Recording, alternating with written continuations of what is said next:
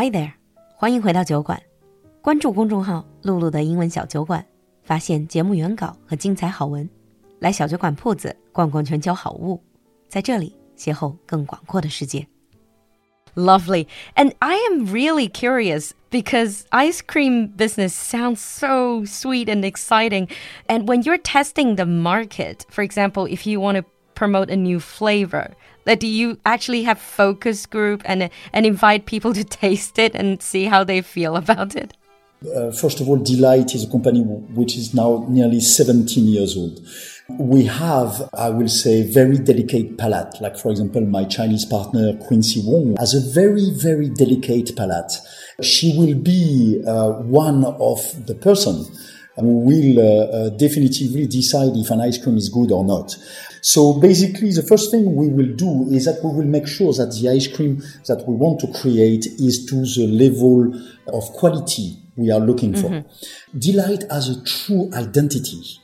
We are not trying to copy what the others are doing. We are basically very little interested. Why? Because we want to give an experience to our uh, customer. And this experience, we want it to be absolutely unique. So to give something unique to the customer, you need to give something you believe in.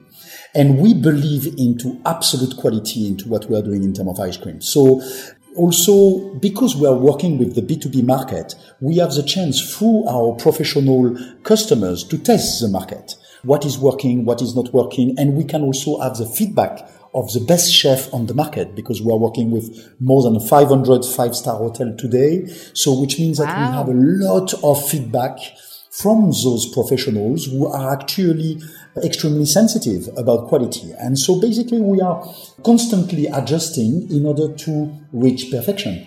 Mm. So you mentioned that your brand Dlight has been mostly focusing on B2B, so business to yes. business, that you're targeting the high end hotels, directly tapping into the food and beverage experts of these hotels. Yes. But I know that now you're also switching to B2C. I just want to ask, like, why did you choose to B2B? And how do you think B2B and B2C are different in the ice cream industry? When you speak about B2B, effectively, we're speaking about Horeca, food and beverage professional market. Horeca means hotel, restaurant, and cafe. Basically, Dlight is specialized for the past 17 years into this market. But it's not only the hotel five stars. Uh, we are basically working with hotel five stars, uh, chain of restaurant, uh, um, mm. a chain of hot pot, chain of social buffet. We are working with airlines. We are working with a multiple uh, segmentation of the market. Why we mention about international five-star hotel is because we basically do not want to make a low-grade quality. So basically our ice cream level is for what we call the first tier market. That means the highest ranked hotel, restaurant, cafe, and the so high end market. Why did we choose B2B 12 years ago? Basically when I became a partner. It was uh, basically because China market is a very big market. By the way, it's not one market, it's a multiple dimensional market. So basically you need to have, it's my belief, you need to have huge financial capacities to be able to enter into the B2C market, sorry, into the consumer market.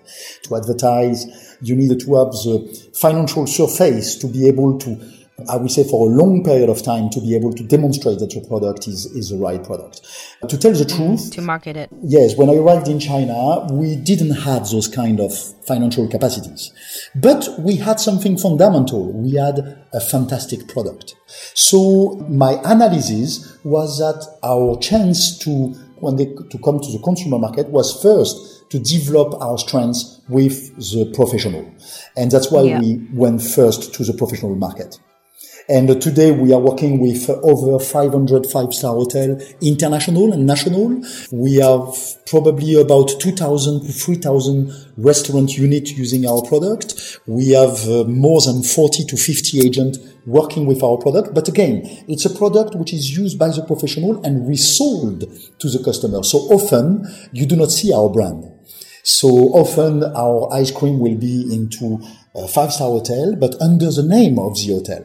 So basically we are an invisible, delicious product. I see. Oh, that's why you allow hotels to put their name Yes. on top. Therefore, there's not that much visibility or exposure to the consumer market. Absolutely, because again, when you are working with the top people on the market, like uh, Four Seasons or Ritz Carlton or or Sofitel or or uh, Fairmont Hotel or, or Rosewood, when you are working with the best of the best of the market, of the top five star hotel, those people are looking for quality ingredients and products, but they are not looking for something that you can find in the mass market. They are looking for something which is exceptional. And so that's where we have positioned ourselves. We have positioned ourselves by saying to the professional, we are not here to sell you a brand. We are here to give you the best service The and best to offer to your clientele the best quality. And mm. a best quality in which you can put your name. And this is what has made our, I will say right now, incredible success because our company is quite successful. Wow, that is very interesting direction that you are going. But then you are now branching out into the B2C market. And what has prompted that choice? I will say that we have now a financial surface which help us and which allow us to start to develop the consumer market. Mm, mm. So basically, I will say that we have built a strong financial foundation for our company to be able to do that. The second thing is because we can see that now the market has become much more mature in terms of very high quality product. The Chinese people are now looking more and more for quality product, for healthy product, and we think it's the right time for making the, cons- the consumer making us discover who we are Yeah, absolutely. simply because basically we want now to to have a, a broader audience and share our passion to the Chinese people. Mm-hmm. Simply, Yeah, I think you're absolutely right in saying that Chinese market have become more mature. Like people are much more willing to pay for real quality products. But they, again, Exactly. co- Chinese consumers, based on my, you know, little observation, that we are also more discerning. As in, we know what's good, what's not good, and we will not tolerate if the quality is substandard. yes. Yeah. Okay. And so now that brings us to a very specific question. So, as an ice cream industry expert, what kind of suggestions would you give to consumers in general, like with so many brands to choose from? How do we as consumers know what is good ice cream? What kind of things do we have to pay attention to when choosing a particular brand? It's a very good question, and I will try to be very straightforward. The first thing I really advise to all the consumer, and it's not only for ice cream actually, it can be applied for absolutely every kind of food, is to pay attention to the label. This is something that a lot of consumers are not doing. Uh, they are often, I would say, trapped by uh, the beautiful packaging or by Yeah, the true. beautiful presentation, by what is shiny, but actually they should pay attention to what is written on in the label because the Chinese law in terms of food security and food regulation are extremely strict and very well made actually to protect the consumers. The rules and regulation in China impose that the first ingredient to be noticed into the label are the most important one. So basically, for an ice cream, you will see that uh, a certain ice cream, the first ingredient will be milk, the second will be cream, and the third will be the main ingredient. And for other ice cream, the first ingredient will be water. The second ingredient will be uh, powder milk, for example, and so on and so forth. So already you can discern the difference in between somebody who is using real milk, real cream, and somebody who is using water and powder milk. Powder. For example, and something which is very important is look if uh, the ice cream maker is using coloring agent, preservative, Coloring agent. artificial Chemicals. flavoring, chemicals. Exactly. Mm. Look at the number of ingredients. Like for example, you will see that a chocolate ice cream for brand X will use, for example, 20 to 25 ingredients. Another brand will use only 8 to 10 ingredients. Why? Is it the fewer the better? Absolutely. The second thing that I will say to our listeners, and, and when you bring your kids outside and you are looking for ice cream, please look simply at the color of the ice cream. if you see super flashy pinky ice cream, super flashy green, or if you see that the ice cream is super shiny, or Don't do buy not buy the ice cream. Don't buy it because it's full of coloring agent. It is Yeah. not natural. That's true. So I will advise all the parents on earth to first look at as much as possible, try to give to your kids and to yourself natural product. Mm. And perhaps also about shelf life. Like, if the shelf life is unusually long, then that must mean it's not good. Absolutely. The shelf life is also something very important. Like, for example, is it a two years, a three years shelf life, or is it only a one year shelf life or a six months shelf life? This is also a very important aspect about the freshness of the product and about, of course, the utilization of conservatives or not. So mm. basically, this is also one of the elements which you can look at. Absolutely. Mm. And that's a lot of very useful and hands on tips from an industry expert. And thank you for that. You're most welcome. Yeah, and I think as we're coming to the end of our interview, I just want to ask now, this is just me, bit of a gossip, that I really want to know that, you know, in China, we have this perception of French people, especially French ladies, being super chic. They're always in great shape and they almost like effortless. But then at the same time, you have so many gorgeous food, especially gorgeous desserts but your population, the French population, has a, a much lower obesity, overweight rate compared with many other European countries. How does that work? How do people maintain? How do people stay in shape despite the, all these delicious desserts? Okay, so basically, obesity, effectively, the obesity rate in, in France, in Italy, it is the same, actually, are much lower than the northern part of Europe or, or America. Now, concerning the French market, why is the French lady, as you say, so elegant and so lean and successfully uh, keep their uh, their waist very Fitness, small, yeah. I will say that basically it is a cultural, there are multi-dimensional cultural factors which are making that. First of all, in France, we are eating very uh, small breakfast. So our tradition in general, when we wake up, is to have a cup of coffee or an espresso together with a, a small piece of croissant and maybe a fruit. We are taking a very small petit déjeuner. We call it the little breakfast. So that means that we are keeping the fast of the night because breakfast means breaking the fast. This is good for health. It is good for the stomach to actually rest. In general, in France, we forbid our kid to snack. Oh, no snacking. No snacking. No snacking in between the lunch and dinner and breakfast. So basically, this is something which is really ingrained in our culture and we are trying as much as possible to forbid our kids and ourselves to eat in between lunch and dinner, which is also a very important uh, practice to keep, uh, I will say, an healthy uh, body. The third thing in France is about portioning.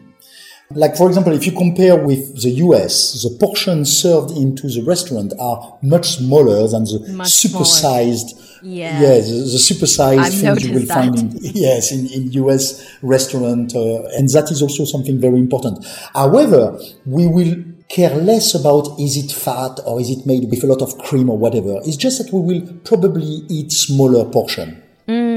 Enjoy all good food, but just don't go over the portion control. Absolutely. Now, another thing which I will say is also very important, but I think in China it's a bit the same.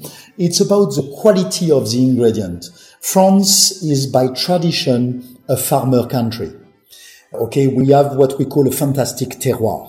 95% of the population in 1900 were farmers.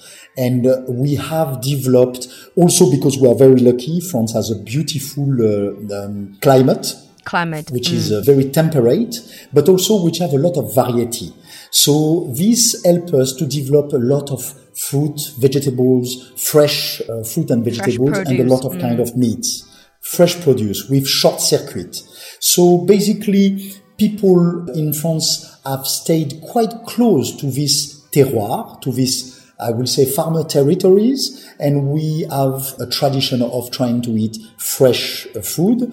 And the final point we, I would like to say is that we are also very much influenced by the Mediterranean way of eating. The Mediterranean diet, yes, e- which is very healthy. exactly. Because half of France is actually part of the Mediterranean uh, influence, sphere of influence. So basically, eating a lot of salad, a lot of fresh foods, and also uh, the cooking with olive oil. Yes, absolutely. Yeah. Thank you for sharing the French secret. I now I totally get it. I mean, it's by eating like this, you have less guilt. You don't have to worry about, oh yeah, I eat something that's really fattening. Absolutely. But just keep portion control, don't snack, and eat fresh ingredients. Hmm. Exactly. Okay. Simple. It's simple. It's simple, but it's efficient. Yeah. Thank you for sharing the secrets. And I think we're going to wrap up here. Thank you so much, Vincent, for giving us all these wonderful stories and these wonderful tips on how to choose ice cream, how to stay fit the French way. And um, I can't wait to try more of Dlight products. I've tried some, they're absolutely gorgeous. I haven't tried sorbet, so hopefully, I didn't even know you had sorbet. I definitely want to try sorbet Dear Lulu, I will make sure uh, to uh, uh, be extremely generous with our sorbet for you to have a real experience there because I think our sorbet are superb. So uh, don't worry, I will personally take care of that. And it was a pleasure to discuss with you and to share Thank with your you. listeners and yourself all those secrets. Thank you so much. Thank you, Vincent, for coming to the show. Thank you very much. Thank you. 选冰淇淋，你要美妙口感还是亲民价格？只有小孩子才做选择呢，咱们两个都要。 在小伙伴们的反复测评下，酒馆全新上架这款五星级酒店和头等舱专供的法式冰淇淋减法，全球甄选天然食材，法国冰淇淋大师级配方出品。限时活动，买五盒发九盒，买十盒发十五盒，用日常价格体验美食级别的丝滑享受。公众号“露露的英文小酒馆”下方菜单进入酒馆铺子等你哦。